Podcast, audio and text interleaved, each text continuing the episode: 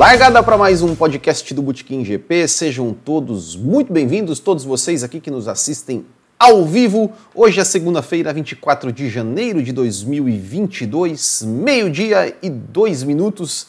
Estamos aqui com o nosso podcast número 147 e hoje a gente vai fazer aqui um, digamos, um, um novo formato, podemos dizer assim, que é aqui um, um giro de notícias. Né? A gente vai pegar, abrir aqui os principais sites aí de notícias sobre Fórmula 1, vamos ver o que, que eles estão publicando, a gente vai ler alguma coisa e comentando. E claro, também vocês podem deixar aqui no nosso chat aqui comentários, perguntas é, e tudo mais para a gente também ir trocando ideia. Vamos ver se isso dá certo, é uma coisa que já que eu já há algum tempo queria fazer, eu até a minha ideia inicial era fazer isso de manhã, é um dia de manhã, fazer um novo quadro ali de manhã, de manhãzinha, tipo sete, até, até fiz a enquete se vocês, se vocês preferiam, gostariam de lives às 7 horas da manhã, 8 horas da manhã, vocês falaram que não, né? então, então eu trouxe isso para o podcast aqui ao meio-dia, às segundas-feiras. Então antes da gente começar, só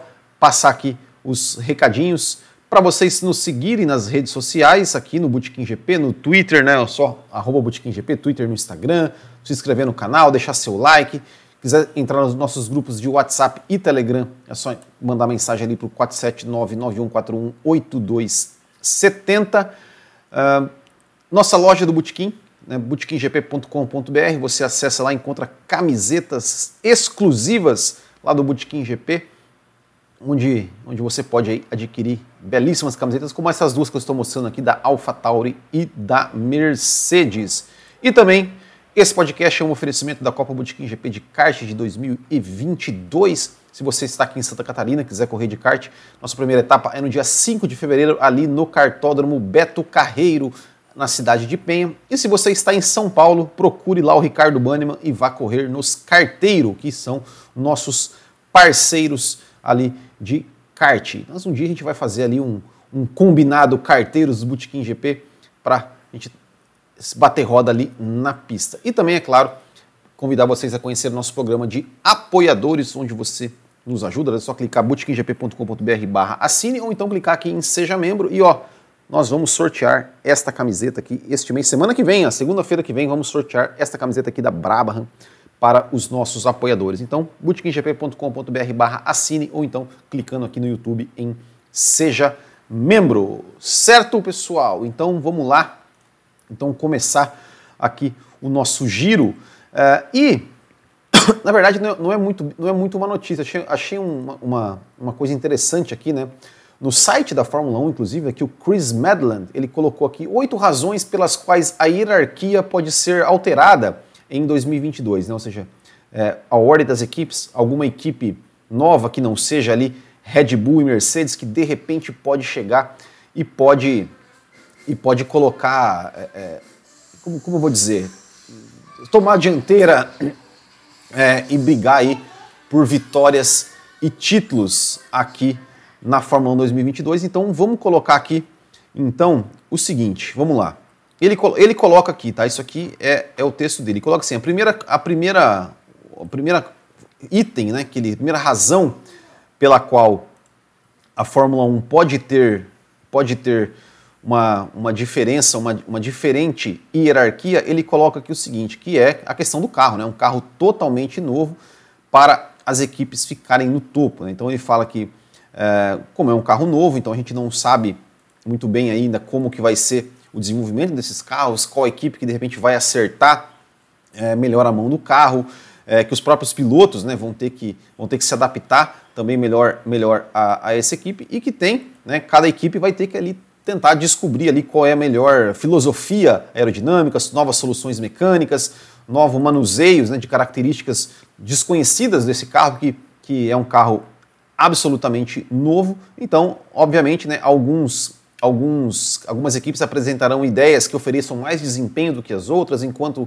é, fazer com que o carro responda é, e também leva mais tempo. Então, é, esse, esse fato de ser um carro novo pode realmente ser uma coisa que leve, né, que de repente surja aí uma, uma, equipe, uma equipe nova na frente e que consiga é, surpreender ali e não ser mais, por exemplo, Red Bull e Mercedes, né? Uh, nesse que vai aí, digamos, assumir a liderança da Fórmula 1. Aí ele coloca aqui um segundo item, né, que, que, ou seja, que os carros vão conseguir andar mais próximos na pista, né, ou seja, que esse é o objetivo né, da Fórmula 1, que os carros consigam andar mais próximos sem perder é, desempenho, sem superaquecer os pneus é, e vão ter mais chances de ultrapassar também nessa, nessa, nessa, com esses novos carros. E isso né, vai, pode, pode trazer mais disputas na pista, pode até, por exemplo, né, que ele fala aqui que as, que as equipes, né, quando forem, por exemplo, fazer suas estratégias, né, porque hoje em dia, é, quando uma equipe pensa né, nas estratégias, é, eles tentam de qualquer da, da é, uma, maior, maior maneira possível de evitar, né, por exemplo, de quando o cara parar nos boxes, quando ele voltar, que ele volte ali no tráfego, que ele volte no pelotão, porque justamente por, por, por conta dessa questão, né, principalmente carros que de repente têm desempenho é, similar, né, que não tem assim uma grande vantagem de desempenho entre uma grande diferença de desempenho entre os carros, eles evitam, né, tentam evitar colocar né, os carros ali no, no, no, tráfego justamente por conta dessa dificuldade de, de perseguir o carro de, da frente e a dificuldade de ultrapassar. Então, ele, segundo ele aqui, ele fala que isso também vai, é, não vai ter, né, ou seja, que os, os, os, pode diminuir um pouco essa questão né, das estratégias, ou seja, que as equipes não vão se importar em soltar ali os pilotos no meio do tráfego, porque o, o piloto vai poder perseguir né, o piloto da, o carro da frente sem, sem perder desempenho.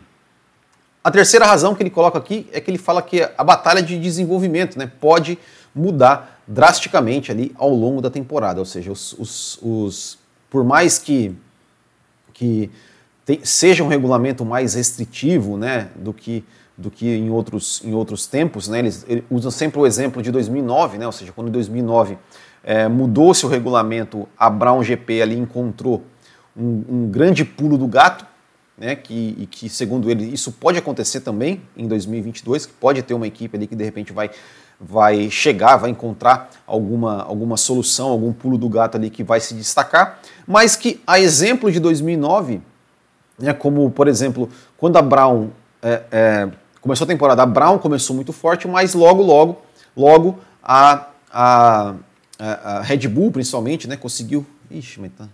Caiu a internet? Como eu estava dizendo, né, a outra razão é a questão do desenvolvimento das equipes, né, que, podem, que podem mudar ao longo da temporada, apesar de ser um regulamento mais restritivo. Né, se a gente pegar 2009, quando mudou o regulamento, a Brown chegou ali com, uma, com um pulo do gato, né, que foi a questão do difusor e tudo mais. É, começou muito forte a temporada, mas depois, ao longo da temporada, a Red Bull a Red Bull é, conseguiu ali alcançar, a própria McLaren conseguiu vencer corridas, é, conseguiu se aproximar né, a ponto, né, e, e segundo o que o Chris Medland fala também, isso pode acontecer em 2022. Pode, de repente, uma equipe, é, é, para que não, não, não considerarem que uma, se uma equipe, de repente, come, não começar tão bem a temporada, não descartar essa equipe, porque ao longo do ano ela pode aí se desenvolver e pode conseguir é, alcançar as equipes que estão na frente. Outro detalhe importante, tá, pessoal, que ele até usa, usa como exemplo de 2009, né? Que é, McLaren e Ferrari terminaram 2008 é, brigando até a, literalmente até a última curva, né? Pelo título ali com Lewis Hamilton e Felipe Massa. E isso fez com que é, focassem tantos esforços para vencer o campeonato de 2008 que quando chegou 2009 eles começaram muito atrás e que isso também de repente pode acontecer em 2022, ou seja, é, Williams, Williams, é, Red Bull e Mercedes ficaram, começaram, ficaram até a última corrida disputando ali, preocupados em, em, conquistar a temporada de 2021, que de repente podem sair um pouco atrás de 2022, porque equipes como, por exemplo, McLaren, Ferrari, é, já focaram no carro de 2022 é, muito antes, né, muito ali antes do final da temporada, e que isso né, pode, pode também ser um, um fator que de repente começamos 2022 aí com alguma surpresa de alguma equipe na frente. É, um outro item que ele coloca aqui é que ele fala sobre a experiência né, e a e adaptabilidade dos pilotos né, ao novo carro. Isso com certeza faz muita diferença. Né, também, ou seja, os, os pilotos também vai ser tudo, tudo, tudo novo. né, tudo novo, ou seja, é, regulamento novo, é, carro novo, pneus novos, carros com características diferentes de pilotagem, então os pilotos vão ter que realmente é, aprender, né, todos eles vão ter que aprender e, e, obviamente aqueles que se adaptarem mais rápido e melhor a essas características do carro, com certeza vão se destacar. É, o, o, quinto item que ele coloca aqui é o maior impacto do teto orçamentário, né, ou seja, o teto orçamentário é, está implementado com um valor de 140 milhões de dólares Uh, e, os, e, as equipes, principalmente as equipes grandes, né, que não estavam acostumadas a ter essas restrições de, de, de, de custos, de gastos, vão ter que aprender a se virar né, com menos dinheiro e vão ter que aí, né, todo, o seu, todo o seu desenvolvimento, tudo, tudo que eles forem fazer no carro, eles vão ter que sempre pensar nesse, nesse teto orçamentário, o que também né, pode aí, ajudar a equilibrar, pode, pode é, evitar né, que tenha uma nova, uma nova uma nova eh, uma, uma equipe né, consiga gastar, colocar muito dinheiro ali para achar ali soluções. Isso não vai poder acontecer mais como podia acontecer em épocas passadas, né, o exemplo de 2009, por exemplo. Ele fala aqui também da questão da Mercedes, né, ou seja, uma nova dinâmica né, dos, dos, dos pilotos da Mercedes. Então ele fala na questão do George Russell, né, ou seja, é, ele está falando sobre, sobre né, porque a, a o George Russell, o George Russell de repente pode se meter no meio ali da briga entre Hamilton e Verstappen, o que eu espero que aconteça, o que eu acho até que vai acontecer. Talvez não assim logo de cara no começo do ano, uh, mas eu acho que o Russell vai sim se meter ali no meio entre Verstappen e Hamilton. Eu acho que, eu acho que ele tem tudo para andar até melhor que o Pérez. Né, já, é, e o Russell é um cara muito bom de classificação. Né, então, assim, acho que ele já vai começar é, em classificação, incomodando bastante né, o Hamilton incomodando bastante o Verstappen.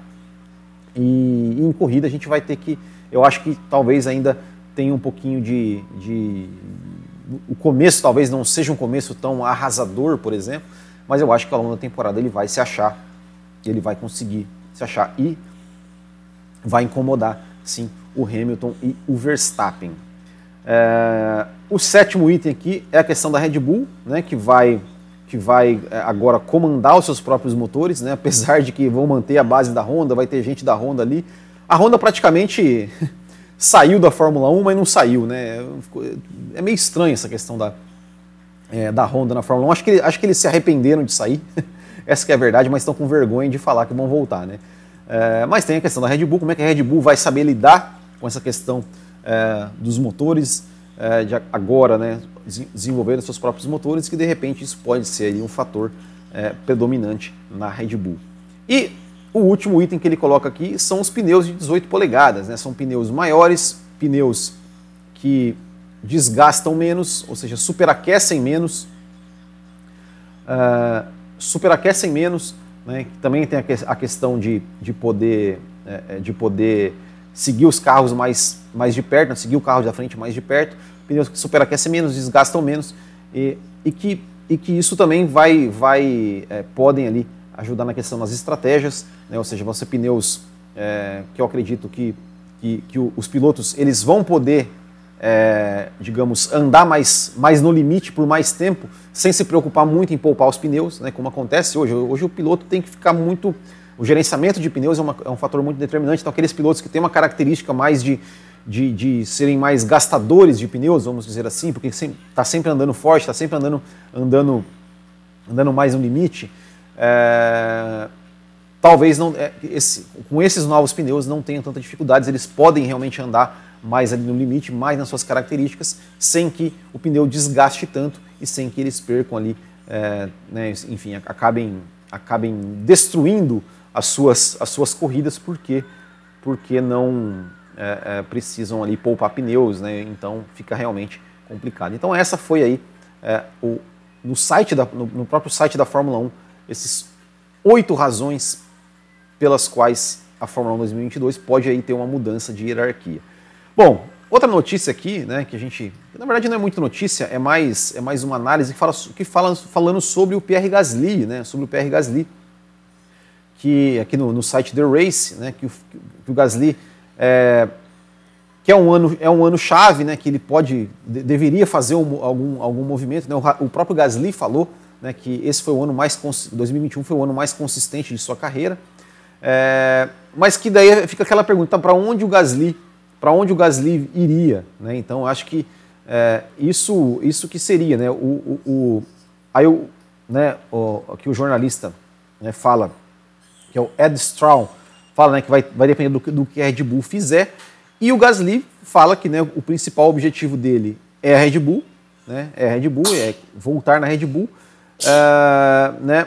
Mas que eles que, que se, se, por acaso ele não não a Red Bull não, não der a chance a ele, né, como ele espera que tenha uma chance em 2023, em 2023 realmente ele talvez pode, possa procurar alguma coisa. Aí ele fala, né, que assim, ó, né, fiquei em nono no campeonato de pilotos. Todos os oito caras à minha frente são pilotos que estão concorrendo os quatro melhores, os quatro, quatro melhores construtores. É por isso que é importante para mim mostrar que, se houver um assento livre, eu deveria ser a primeira escolha. Então ele quer realmente ficar. É, né? Primeiro de tudo, minha prioridade é a Red Bull, mas no momento eles decidiram continuar com o Sérgio. Eu não sei o que eles vão planejar. Eles estão dizendo que provavelmente em 2023 pode haver uma opção. Então, sim, vou tentar me colocar na melhor posição para isso. É, e aí ele fala da questão da, que ele ganhou muito mais experiência e tudo mais. É, mas eu acho, acho é, é, não sei, cara, eu não sei. É, tudo depende, né, do que o Pérez fizer nessa temporada. É, não sei se o Gasly, o Gasly já falou muita coisa, muita coisa, né? É, então eu não sei se o Gasly teria chance na, de voltar na Red Bull. e eu digo assim, se de repente o Hamilton se aposentar no final do ano, eu, né, eu, acho que o Hamilton vai correr 2022, mas se ele se aposentar de repente em 2023, né, para 2023, eu acho que o Gasly seria um bom nome para a Mercedes, ali correr ao lado do George Russell, né? Ou de repente a Mercedes trazer um Lando Norris, né, e de repente o, o Gasly para a McLaren. Eu acho que o Gasly é um piloto que, que que merece, né? Que merece realmente uma nova chance aí numa equipe numa equipe grande, porque desde que ele é, saiu da Red Bull, ele tem, ele tem demonstrado ótimos resultados. Né? Então eu acho que ele merece sim uma chance. E falando em Sérgio Pérez, o Sérgio Pérez falou o seguinte: o Sérgio Pérez falou aqui no site Grand Prix 247, é, 247 ou 241? 247.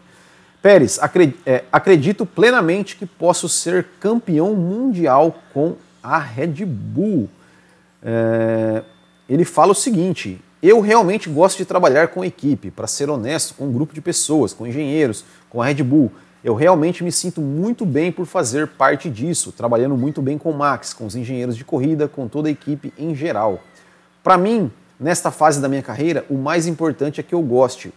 É, é, é que eu goste. O tempo que eu, que eu, o tempo que eu não gostar será o tempo que eu tenho que ir para casa, porque eu não preciso mais estar aqui.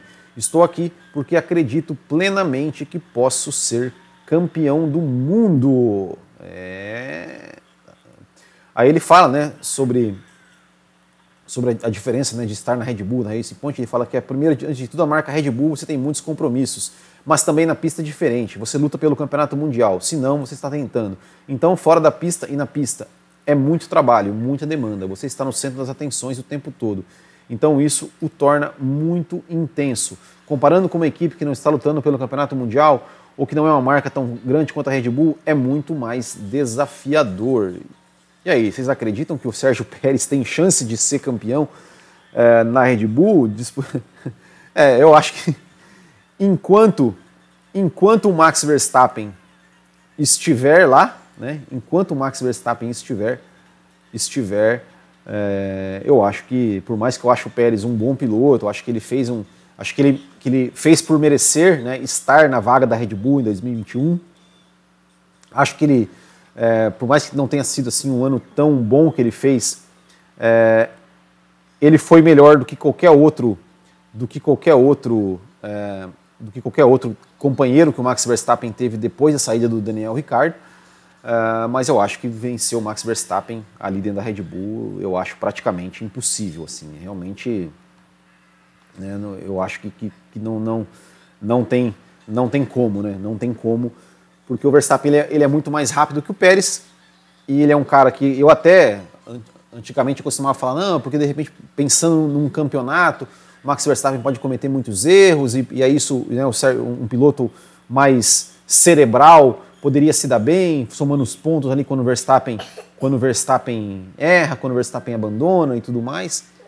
Só que 2021 mostrou, né, cara? O Verstappen não erra, né? Ele não erra, ele tá num, num, num disputou uma temporada absolutamente intensa contra o maior piloto da história da Fórmula 1 e não errou, não errou, não sentiu opressão, não, não, então eu acho que pro, pro Sérgio Pérez realmente fica muito, fica muito difícil, né, tentar ali imaginar que ele vá, que ele vá é, ter condições de bater, né, o, o, o Max Verstappen. Isso, isso só falando de Red Bull, né, mas teria que vencer o Russell, teria que vencer aí uma Ferrari de repente se vier forte. Então, admiro a confiança do Sérgio Pérez, mas acho que, que não dá para ele não. Que não dá para ele não. Acho que já era. Vamos ler alguns comentários aqui. O Kumatora Brasil falando dos tricas. Ai, os tricas, né? Ele pergunta se Mazi is out. Ainda não, hein? Ainda não. Kumatora, eu vou apoiar assim que a Red Bull comprar, assim que eu comprar ações da Red Bull, porque a Ferrari não tem capital aberto para comprar as ações. é... Live está falhando mais que os pênaltis do Palmeiras. Haas e Alfa Romeo com supermotor Ferrari serão as novas potências da Fórmula 1. O Jair Nascimento, acredito muito na Ferrari para 2022. É, a Ferrari, eu também vou falar para você, viu? Vamos ter olho na Ferrari aí, hein? Olho na Ferrari aí, que eu acho que a Ferrari eu acho que a Ferrari também vai vir forte, que a Ferrari tá, tá, tá com suas atenções voltadas para esse carro de 2022 desde muito tempo, né? Desde muito tempo, desde do meio da temporada de 2021 praticamente. A Ferrari que estreou 2022 ali sem usar as atualizações do motor, né? é, é, então só foi atualizar o motor, só foi atualizar, usar as atualizações de 2021 já no meio da temporada, né? que tanto é que deu esse esse crescimento ali no, no, no desempenho. É, então, eu acho que a Ferrari pode vir forte sim, né? E aí com a dupla de pilotos que não é, não é mais que, que o ano passado era a melhor dupla, né? Esse ano não é mais porque né, vamos ter Hamilton e Russell, né? Então eu acho que, que a melhor dupla de pilotos é, é a da Mercedes, mas a Ferrari tem a segunda melhor dupla, não tenho nenhuma dúvida disso uma dupla muito forte. Então, se eles se a, realmente a Ferrari é, acertar, acertar a mão e vir com um carro forte, é, Sainz e Leclerc vão dar trabalho, viu? Vão dar, vão dar trabalho. Vinícius Pereira, eu acho que a Alpine pode surpreender esse ano. Eu espero que surpreenda, viu? Eu espero que surpreenda porque seria muito legal ver o Alonso com um carro com um carro forte, né? Seria muito legal ver o Alonso com um carro forte. E o Ocon também, né, cara? O Ocon também é um bom piloto, né? É, seria, muito, seria muito legal, seria muito legal, espero que realmente venha. Aí o Comatora Brasil falando né, da, da, questão do, do, do teto orçamentário, né, que a Toyota gastou milhões e milhões com a Fórmula 1 e não teve nenhuma vitória, é verdade. Paulo Jesus Guimarães, bom dia, manda um abraço aqui para Manaus, cidade fria. Gostaria de um vídeo comparando pilotos da Fórmula 1 e Indy. Quais você acha melhor? Abraço, Sainz e Russell, minhas apostas. Aqui um abraço então para o Paulo Jesus Guimarães Barroso, lá de Manaus. Um abraço para Manaus. É, qual vocês acham melhor? Cara, eu acho que são, são, são características muito diferentes. Assim, né? a, gente, vê, por exemplo, vê o, o Grosjean. Roman Grosjean chegou na Fórmula Indy, cara, e, pô, e tá andando, brigou por pódios, se não me engano, acho que até ganhou corrida lá. É, o, Grosjean, o, o Grosjean, quando ele teve carro na Fórmula 1, 2013 principalmente, ele também andou bem. Ele também andou, né? Também conseguiu pódios e tal. É, então eu acho que, que, a questão dos pilotos, eu acho que não, não, existe pilotos melhores ou piores entre Fórmula 1 e Indy. Eu acho que na, na, a questão é que na Fórmula Indy você tem mais chance de mostrar o, o, seu valor, vamos dizer assim, porque os carros são mais parelhos, os carros né, tem mais equipes brigando. Né, então assim, você, a, gente, a gente veio de uma de, um, de, uma, de uma geração né, de, de sete, sete anos, oito anos, onde só um carro tinha chance de ganhar então você pega quantos bons pilotos passaram né, pelo, pela Fórmula 1 nesse, nesse, nesse, nesses anos que não tiveram chance nenhuma de mostrar nada. É, a gente fala do Grosjean, é, que é um cara, sempre foi um cara muito rápido, né? A gente faz a piadinha, mas ele é um cara rápido. É, a gente viu lá os caras que. Tudo bem que esses aí tiveram mais chance na Fórmula 1, né? Por exemplo, o Boemi e tal, né? Que, que, que estão ali na Fórmula E, por exemplo, ganhando corridas, ganhando campeonatos. É, tiveram, passaram algumas temporadas na, na Toro Rosso, não conseguiram mostrar muita coisa. Uh, mas eu acho que não tem, eu acho que não tem, não tem muito. Uh, não é questão de, de, onde está melhor ou pior, né? Tem piloto que, que, que, anda bem na Fórmula 1, vai na Indy não anda, tem piloto que anda bem na Indy, vem para a Fórmula 1 não anda. Eu lembro muito do Zanardi, por exemplo. O Zanardi detonava na Fórmula Indy, chegou na Fórmula 1, né, voltou para quando ele voltou para a Fórmula 1, fez um ano pífio. É, o Nigel Mansell saiu da Fórmula 1, foi para a Fórmula Indy, foi campeão. É, então não sei, não sei assim, mas é, é, eu acho que, que seria legal realmente que um dia a Fórmula 1 tivesse, tivesse é, o equilíbrio que tem a Fórmula Indy, né? Como ator ao Brasil, apesar que a Pirelli nunca foi exemplo de nada com desgaste de pneu, a Bridgestone com seus pneus de aço nunca teve um histórico de estouros duvidosos. Silveira, Will, o que, tu, o que tu tem a dizer sobre a declaração do Gasly, que a Red Bull tinha se concentrado muito no carro 2021 e esquecido 2022? Eu acho que é verdade, cara, eu acho que é isso mesmo, como eu falei aqui, né? É, é, o, é o exemplo de 2009, né? A gente pegou McLaren e Ferrari brigando até a última curva, é, focando em 2008, em ganhar o título de 2008, na hora que mudou o regulamento de 2009, eles começaram lá atrás. Eu acho que isso tem uma chance de acontecer também. Né? Ou seja, é, é, é aquilo que eu falei, Ferrari e McLaren, que já concentraram seus esforços em 2022, já ali no meio de 2021, de repente pode começar mais forte, né? já que a Mercedes e a Red Bull ficaram focando em ganhar o campeonato de 2021. Né? Pode ser, pode ser. O próprio Marco falou que a Red Bull estará um pouco atrás mesmo no começo do campeonato, mas logo será forte para o resto do campeonato. Eu acho, eu acho que, que faz muito sentido isso. Eu acho que faz muito sentido essa fala do Gasly. É, Vinícius Pereira, o Gasly só vai para a Red Bull se o Pérez fizer uma temporada horrível. É, eu também acho. Até o Mazepin tem chance de acreditar que é, deve acreditar que tem chance de ser campeão. O Douglas Camargo, esse Gasly é chato pra caramba. Uh, Silveira, alguém tem que falar para o Pérez que para ser campeão é necessário ganhar corridas, é verdade. O único que peitou, peitou o Verstappen de igual para igual foi o Ricardo. Depois dele, Verstappen simplesmente destruiu cada companheiro de forma avassaladora. Hamilton, nos seus primeiros anos, também errava muito, tipo China 2007. Era campeão naquela corrida, mas botou tudo a perder. A dupla da Ferrari 2021 foi super regular, principalmente o Sainz, o único que não abandonou nenhuma corrida, seja por batida ou falha técnica. É... Como é que é? a Renata Alfonso aqui, ó, sem copinha, vamos vendo. É, você viu, né, que já estão fazendo de tudo para que o Palmeiras ganhe a copinha, né? Então botaram lá ó, a final lá no, no, no, estádio do Palmeiras, com torcida do Palmeiras. É, né? É, é, mas tá bom. Mas vai perder, vai perder. Villeneuve foi campeão da Indy em 95 e da Fórmula 1 em 97, exatamente, bem lembrado. E chegou em 96 e chegou em 96 já andando muito bem, né? Fazendo pole na primeira corrida. E falando em Villeneuve, olha, você me deu o gancho que eu precisava aqui, ó. Falando em Villeneuve, tem duas declarações do Villeneuve aqui. Ah, o Villeneuve falando que, primeiro, sobre a questão do Hamilton, né? É, ele falando que o Hamilton, na verdade, está em silêncio porque tá, que, que, ele quer se distanciar do, do mal perdedor Toto Wolff, né? Ah, ele fala assim: ó, eu interpreto o seu silêncio como uma forma de se distanciar de Wolff. Você pode perder em grande estilo. Em vez disso, Toto se comportou como, como alguém que joga monopó, mono, monopólio, né, o Monopoly. Mas porque ele está perdendo, ele joga tudo de cabeça para baixo. Monopoly é o banco imobiliário lá dos ingleses. Né? Para ele, é, é, para mim, ele, Wolff, prejudicou sua imagem. E Hamilton é sensível nessa questão, porque está pensando em seu futuro na América. Talvez Hollywood. é, e ele fala que também é, ele sente que o Hamilton está avaliando se vale a pena o esforço de voltar a conquistar o que seria um oitavo título. Né? Aí ele fala assim: depende de quão bom é o novo Mercedes, se será fácil vencer ou não, acrescentou Villeneuve.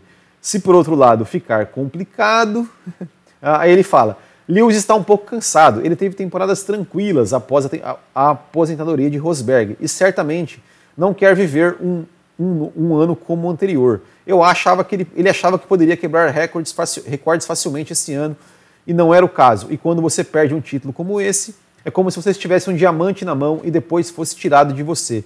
Dói muito mais do que se Verstappen tivesse liderado todo o campeonato. É, e eu vou dizer o seguinte: eu concordo muito com essa fala do Villeneuve, inclusive, já, eu, eu sempre falei isso já há muito tempo, quando falavam do 2014 do Sebastian Vettel com o Daniel Ricciardo. Né? Eu, eu, eu sempre falava, cara, o Sebastian Vettel vinha de quatro anos com um carro para ser campeão. Chega num carro que não vai dar o título para ele. Cara, o cara não vai estar tá motivado.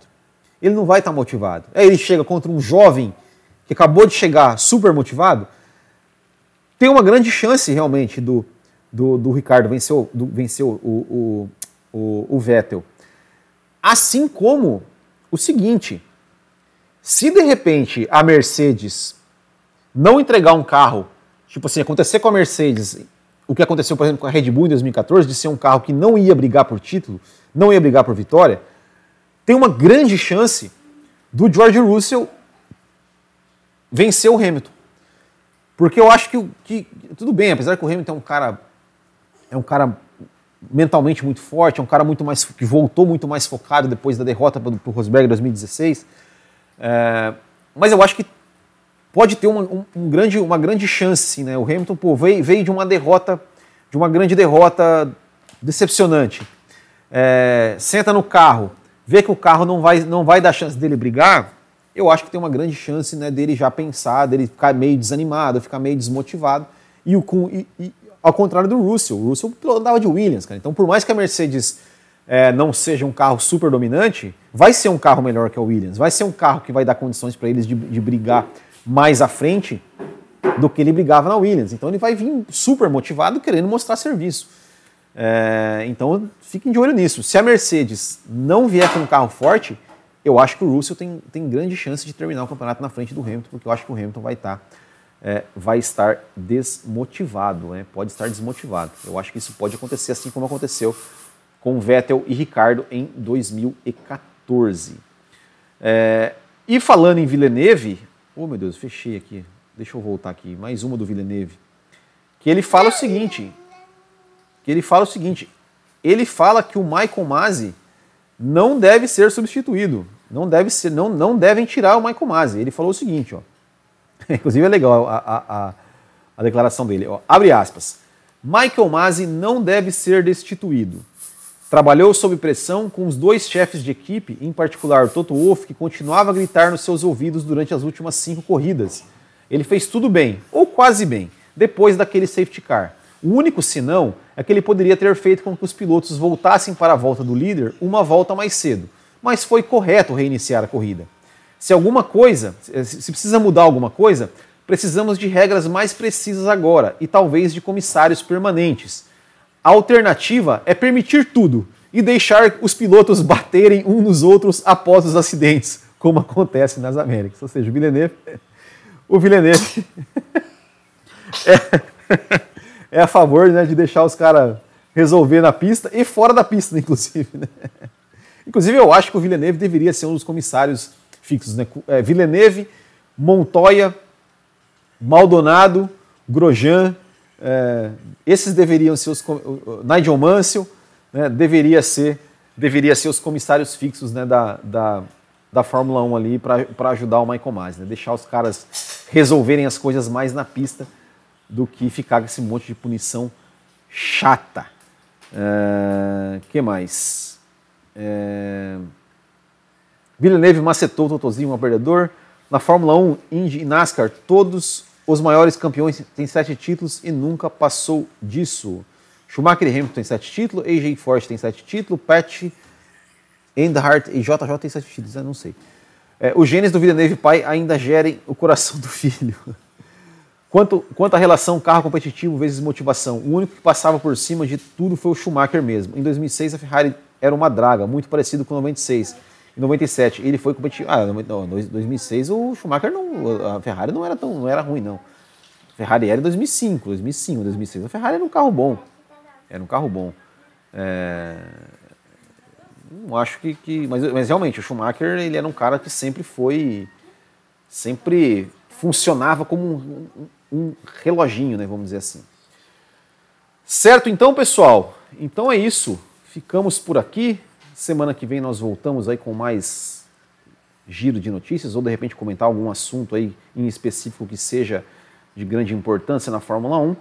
Peço desculpas Peço desculpas aí pelas falhas técnicas que nós tivemos. Então é isso, nos vemos de novo segunda-feira ao meio-dia.